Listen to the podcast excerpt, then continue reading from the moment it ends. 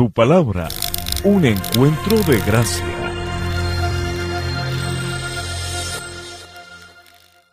Muy buenos días, Señor les bendiga hermanos, iglesia. Quiero dar primero eh, mi agradecimiento al pastor Robert por la invitación. Y bueno, con ganas hoy de compartir con ustedes lo que el Señor también ha transmitido. Entonces, ¿qué tal si empezamos orando?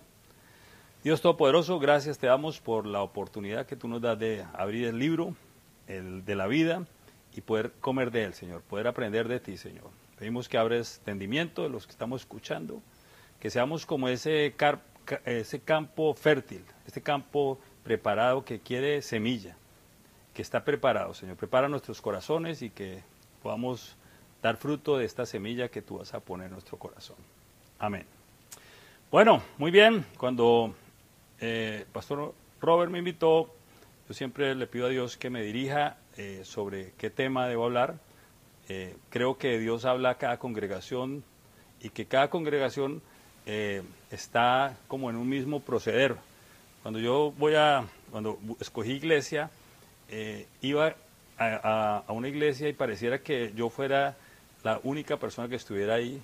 No sabía por qué el pastor sabía lo que yo estaba viviendo pero después me di cuenta que las personas que están a mi lado les pasaba lo mismo.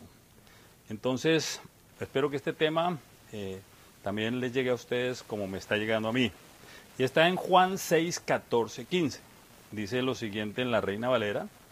Aquellos hombres entonces, viendo la señal que Jesús había hecho, dijeron, este verdaderamente es el profeta que había de venir al mundo. Pero entendiendo Jesús que iban a venir para apoderarse de él y hacerse, hacerle rey, volvió a retirarse al monte él solo. Entonces, mm, este es el versículo que quisiera compartir con ustedes. Eh, y pues algo que también agradezco en la iglesia donde yo nací es que me enseñaron a comer, no a tragar. Y comer tiene que ver más con lo que hacen las vacas que rumiar, es decir, sacar el alimento para arriba y para abajo. Eso se hace a través de preguntas. Entonces, cada vez que leía un texto, tenía que hacer mínimo tres preguntas. La primera era, ¿qué dice aquí? La segunda, ¿qué me dice a mí? Y la tercera, tercera ¿cómo puedo aplicar esto en mi vida? Y cuando hacía eso, me daba cuenta que el texto tomaba forma, tomaba vida. Y por eso es que se vuelve la palabra vida. Cuando nosotros no interactuamos con el texto, realmente eh, pues no le estamos dando vida al texto. Entonces, en la primera pregunta, ah bueno, entonces cuando leí este texto, lo primero que pensé es que este es un mensaje de Navidad, porque habla de Jesús, pero aquí hay una connotación de Jesús y es con la parte en la que él, es rey. Ahora vamos a, entrar más en profundidad. Entonces le coloqué a este mensaje Navidad Jesús y vamos a hablar sobre Rey de Reyes y Señor de Señores. Jesús como Rey de Reyes y Señor de Señores. Muy bien, entonces la primera es, ¿qué dice aquí? Entonces, si ustedes se dan cuenta, el versículo dice, eh, o sea, lo primero que yo digo es que Jesús se resistió a que lo hicieran rey de este mundo.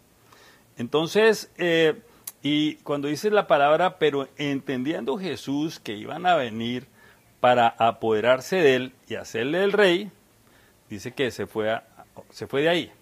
Entonces, la primera cosa que yo veo que dice acá es que Jesús no estaba interesado en ningún puesto aquí en la tierra. El mensaje es que eh, mi reinado es divino y no es humano. Eh, y me acordé cuando también, eh, digámoslo, recibió esa misma propuesta Jesús de Satanás. Cuando él está en el desierto, usted se acuerda, dice que otra vez lo llevó el diablo a un monte muy alto y le mostró todos los reinos de este mundo y la gloria de ellos y le dijo, todo esto te daré si postrado me adorares. Entonces Jesús le dijo, vete Satanás, porque escrito está, al Señor tu Dios adorarás y Él solo servirás. Entonces vemos el mismo principio, la invitación a tomar eh, un, un, reino.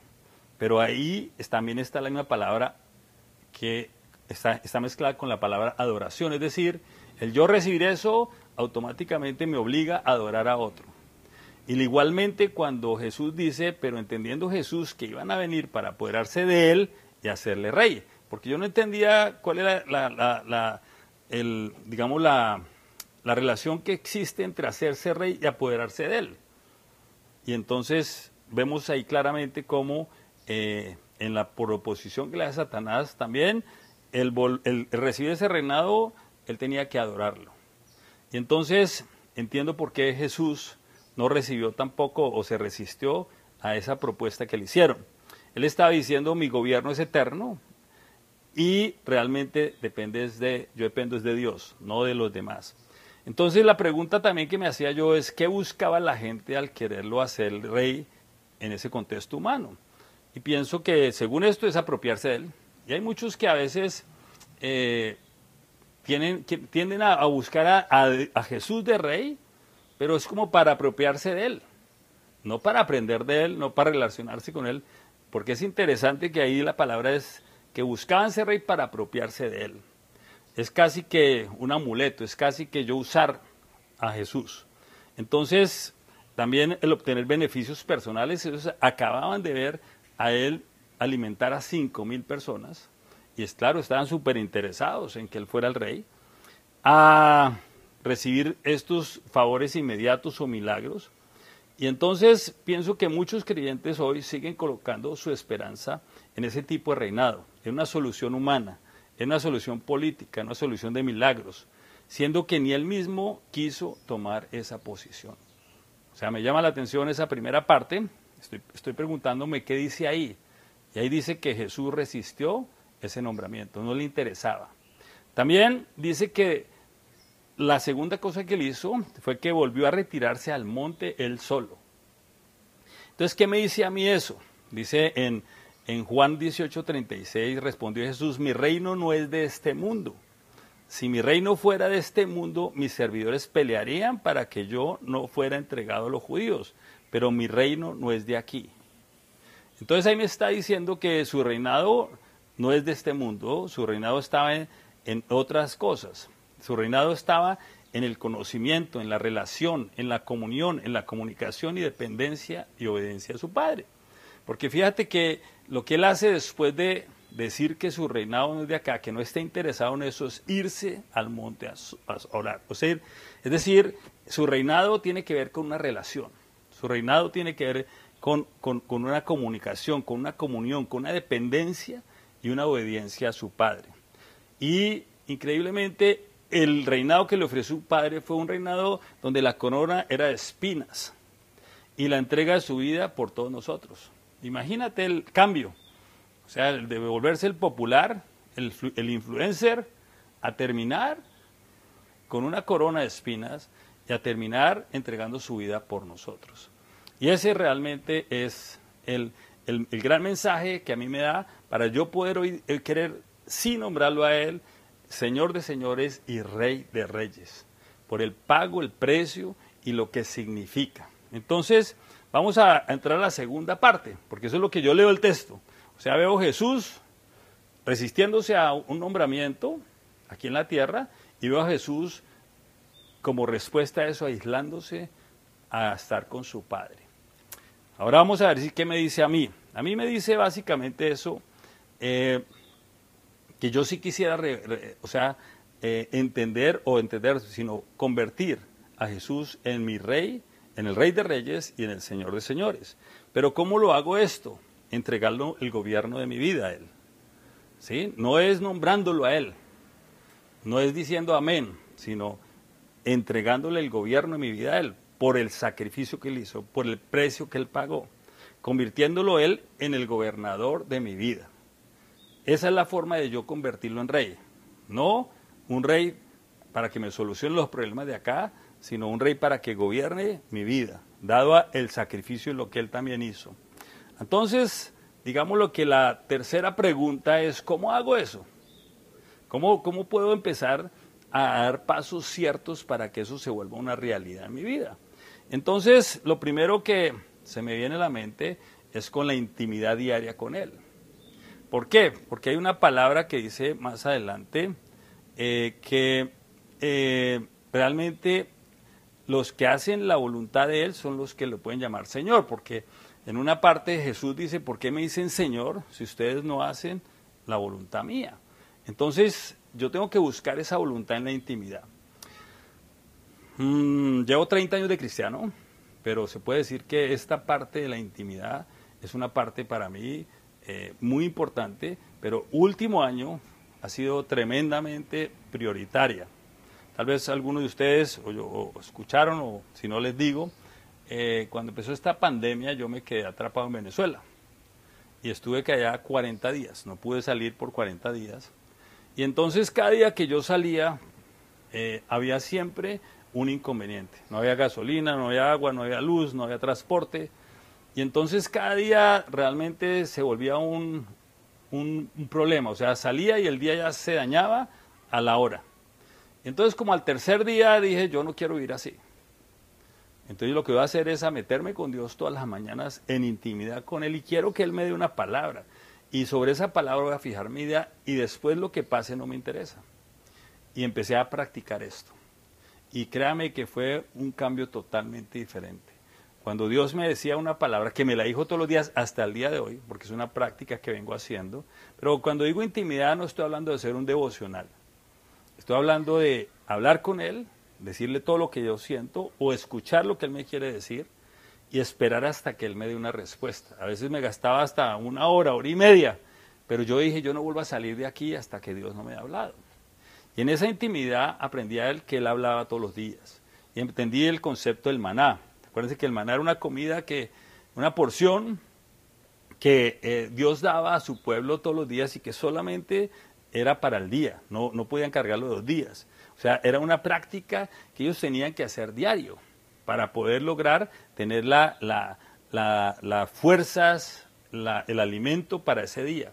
Pues ese maná realmente no, no solamente es para el cuerpo. Creo que todos necesitamos una palabra diaria. Una palabra para poder, usted no sabe qué va a enfrentar hoy.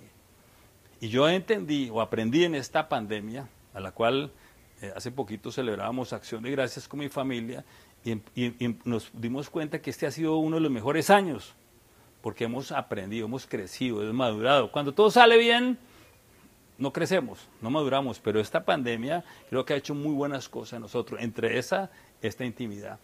Y en esa intimidad he aprendido a depender de Él, es decir, a tener comunión, porque eh, realmente antes hacía algo como un devocional, más bien, yo, yo lo digo religioso, un, un, cumplimiento, un check, un checklist. Sí, ya hice el devocional, lo tengo que hacer. Pero ahora entendí que yo lo que tenía era que buscar una intimidad con Él realmente escuchar y pararme de ahí con algo que respondiera a mi necesidad al día, es decir, a mi nutrición. Así como eh, realmente el, solo hecho de usted comer no significa que usted se nutra. Yo aprendí eso en una eh, experiencia que tuve con una secretaria. Una vez llegué y, cuando llegué a la oficina me dijeron, no, le dio un desmayo y la llevaron a una clínica. Yo, yo tengo mi oficina frente a una clínica.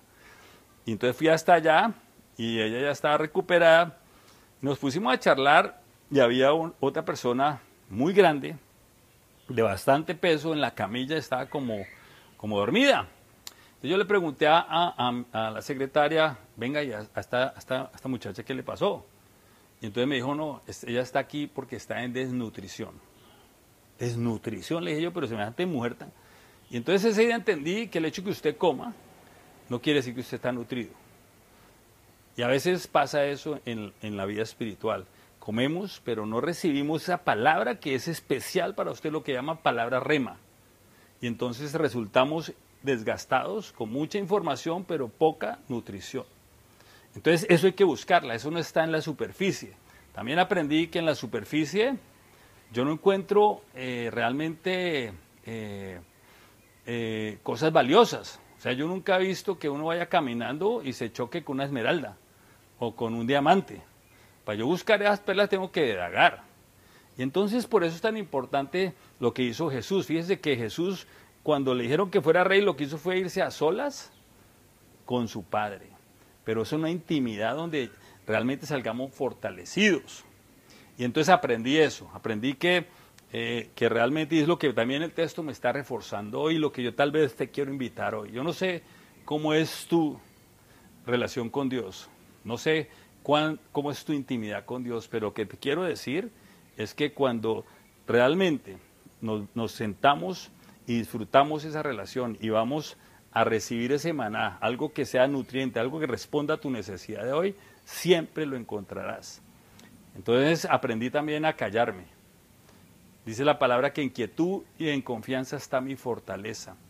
En quietud quiere decir no tanto yo hablarle a Dios, sino que Él me hable a mí también. Y entonces aprendí a callarme. Yo le hago una pregunta a Dios o busco un texto de esto y espero que Él, a través del Espíritu, me, me guíe.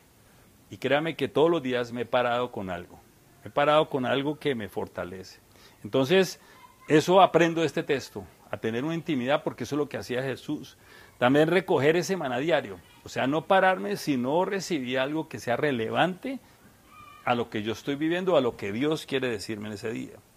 También aprendí que es importante conocer su palabra, es bueno leer libros, pero yo empecé a tomar una rutina que es empezar a leer un capítulo diario y hacer las mismas preguntas que acabo de hacer.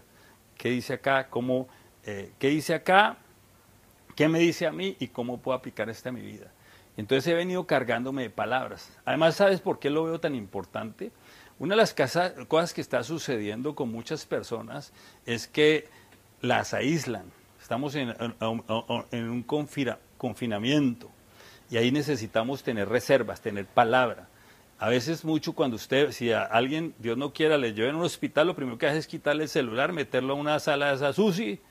Y si usted no tiene reservas acá, de palabra, eh, no tiene, lo que yo digo, munición para defenderse, yo creo que la gente pierde la, batalla es porque no tiene palabra de Dios. Ahora, la palabra de Dios es la única que tiene vida. Sus promesas son las únicas que hacen que eh, esa verdad se vuelva mi realidad. Ahora quiero explicar esto. Hay dos cosas que aparecen. Una realidad es que estoy enfermo, pero también la verdad dice que Cristo en su llaga llevó toda enfermedad y por su llaga fui sano, de toda enfermedad y de todo dolor. Entonces cuando yo proclamo esa verdad, y la creo, esa verdad es la que se ahorra en mi realidad. Pero si yo no tengo la verdad, lo único que tú vas a tener es la realidad, estás enfermo. Y por eso yo le he dicho a todas las personas que este, esta época es muy importante para fortalecernos. Y yo creo que eso es lo que hacía Jesús. Al salir a, a ese monte a orar, a solas, se estaba fortaleciendo.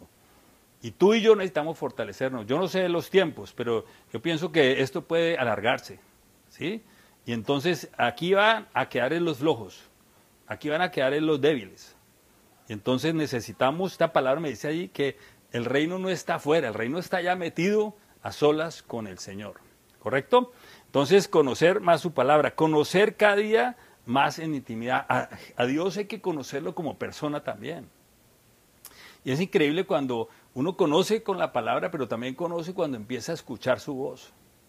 Cuando empieza a recibir esas cosas que él le dice a uno y de pronto son ilógicas, pero uno las aplica y, ve que tiene un, efecto diferente. Entonces, tengo que aprender a oír el Espíritu Santo, conociendo y guiándome cada día más por los principios de su reino. Algo que yo hago también semanalmente con grupo de amigos es conocer los principios. Fíjate que Jesús cuando por ahí un estresado le dijo que que quede comer, que ver, le dijo que no se preocupara, pero le dijo lo que tenía que hacer, busca primero el reino de Dios y su justicia.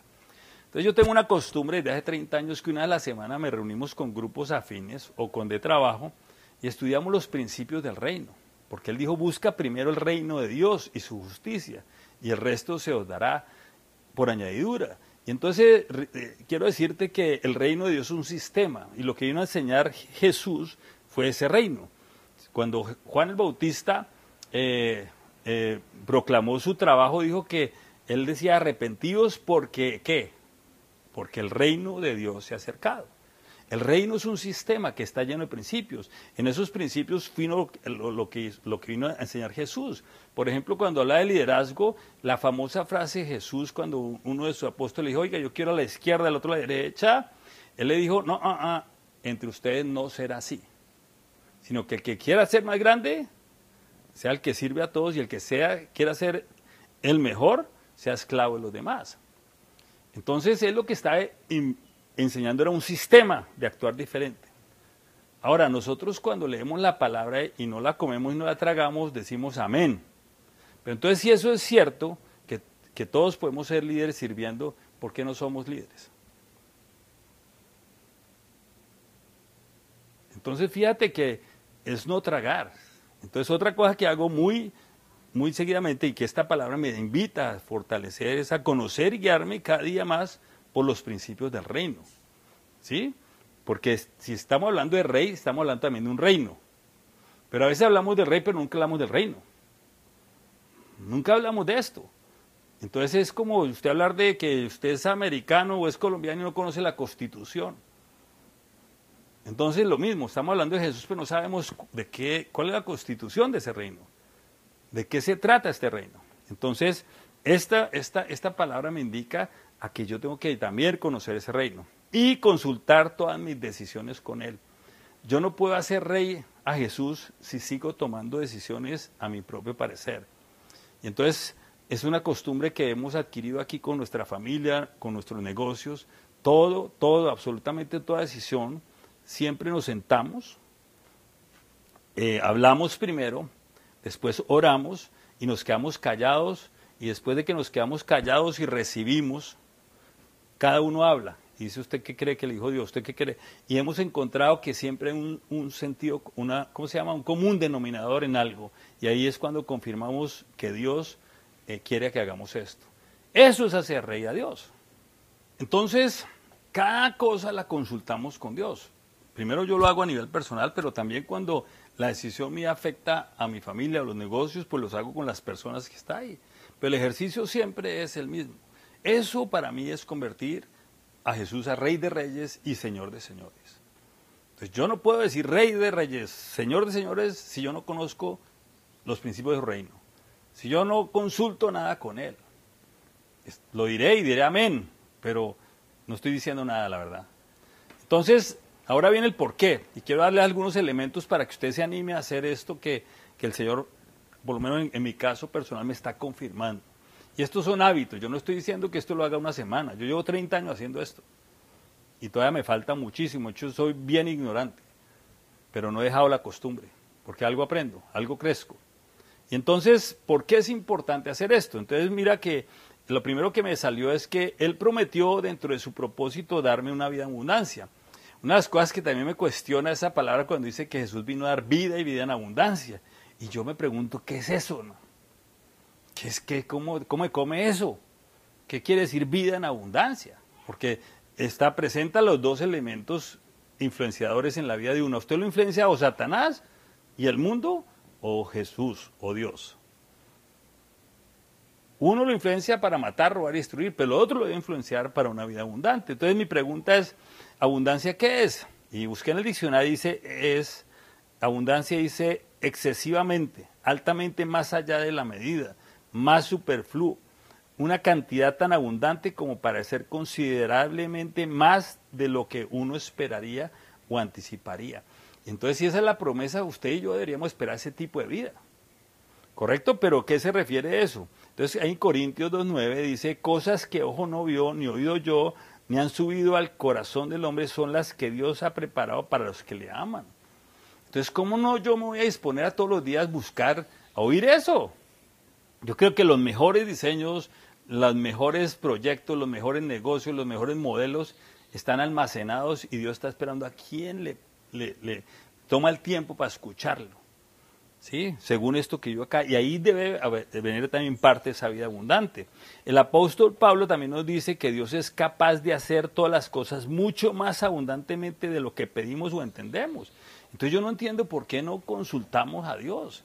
¿Por qué no tenemos ese tiempo a solas como él nos dijo cuando le ofrecieron un, un ser, no sé qué, qué, qué, significaría ser rey en ese momento, pero digámoslo, ser presidente de Israel o ser presidente de una nación? O, él, él no, él dijo, no, yo, hasta luego amigos, yo me voy a donde debo estar, a donde está la fuente, a donde está lo que realmente me interesa. Entonces, esto es otro por qué hay que hacerlo. Él hace cosas mucho más abundantes de lo que pedimos. Y lo, hace, y lo hace por su poder, un poder que está obrando dentro de nosotros si le pertenemos a Él. Eso está en Efesios 3:20. Entonces todo eso está en nosotros. Y esta es la vida eterna, que conozcamos al único Dios verdadero y a Jesucristo, a quien hemos enviado. Realmente la vida eterna no consiste en que usted muera y, y vaya al cielo, sino en conocer a Dios y a su Hijo. Y eso lo puede hacer desde acá y ya. Entonces eso le da más valor a esto que hizo Jesús, que fue retirarse al, a solas a orar. Ahí, ahí, ahí está el gran valor. Ahora, ¿cómo lo voy a hacer? Entonces, eh, una vez que nosotros eh, nos convertimos, la segunda cosa que pasa es que recibimos el Espíritu Santo. Entonces, el regalo, digámoslo, de esa conversión es la vida eterna, pero también el Espíritu Santo. A veces hablamos mucho de la vida eterna, que somos salvos, pero no hablamos de también lo más principal es que hemos recibido un residente en nuestra vida, en nuestro cuerpo, que es el Espíritu Santo. Y la verdadera abundante consiste en una abundancia del fruto de que Él también da. Porque usted, usted se acuerda, el fruto del Espíritu es amor, gozo, paz, es benignidad, bondad, paciencia, es fe, mansedumbre y templanza. Y realmente cuando usted tiene eso, realmente usted tiene una vida abundante. Entonces, eh, a medida que nosotros podamos lograr tener esa intimidad que se logra en ese estar a solas, en esa quietud y en esa confianza, porque dice la palabra que en quietud y en confianza están mi fortaleza. Mire que este tiempo en el cual nosotros necesitamos aplicar, esto que le estoy diciendo es para hoy. Aprender a estar quietos. Yo no, yo no tenía esa costumbre, yo la adquirí en esta pandemia. Aprendí a quietarme, aprendí a escuchar su voz, aprendí a, ser disciplinado en mi maná diario. Yo me levanto todos los días, no me paro de ese sitio a solas hasta que no tenga en la mano el nutriente de ese día. No comida, sino el nutriente. Y la otra cosa es que podamos, a través de esa comunidad, comunión con el Espíritu Santo, crecer en esa vida abundante, que se refleja en esos tres, en esos tres aspectos. Personalmente, en más amor, paz y gozo en mí. En benignidad, bondad, paciencia hacia los demás. Y en fe, mansedumbre templanza hacia Dios. Cuando yo logro eso, es que voy a estar viviendo esa vida. ¿Quién no quiere eso? ¿Quién, ¿Cuánta gente pagaría hoy por tener más amor? Por tener más paz? Por tener más, más, eh, más eh, ah, gozo? Todos. Entonces, eh, para terminar, quiero decirle que no hacemos a Jesús Rey de Reyes con un amén. Si yo también estuviera en alguna parte y digo, Jesús es el rey de reyes, señor de señores, tal vez todos me dirían, amén, hermano, amén. Pero realmente, después de haber oído esto, Él es rey de reyes, Él es el Señor de señores tuyo. Entonces convertimos a Jesucristo en el Señor de señores y rey de reyes cuando conocemos su voluntad y la hacemos. Por eso él decía, ¿por qué me dicen Señor, Señor si no hacen lo que les digo. Es, no hay nada más frustrante que a uno le digan Señor, Señor los hijos y uno le diga, venga, eh, ya voy y nunca lo hace. Y ahora, también sucede lo mismo para el reino. En el Padre nuestro que nos enseñó Jesucristo, dice, vénganos tu reino. Y después dice, ¿cómo? Hágase tu voluntad, como es en el cielo, aquí en la tierra. Entonces, tú quieres realmente llamar a, Jesús Rey de Reyes, tienes que aprender a escuchar y obedecerlo. Y segundo, tú quieres traer el reino de Dios aquí al cielo, tienes que hacer su voluntad. Fácil, ¿o no? Y ahí sí podremos decir, esta Navidad, Él es mi Señor y Él es mi Rey. Yo no tengo otra forma de entender esto. Y es lo que quería tal vez compartir en el día de hoy. No tengo otra forma. Pero para poder llamar en esta Navidad a Jesucristo, Rey de Reyes, Señor de Señores, voy a tener que aprender a escuchar su voluntad y a obedecerla. Y de esa forma podré realmente eh, con propiedad decir, Él es mi Rey, Él es mi Señor. En alguna ocasión, con esto que aprendí a hacer, que no fue tanto a orar, sino a escuchar, ya con confianza con Dios, me dio un día por preguntarle, imagínese el atrevimiento, Oiga, eh, Dios, ¿cómo amaneciste? Ya imagínate en esa confianza. Y me quedé callado.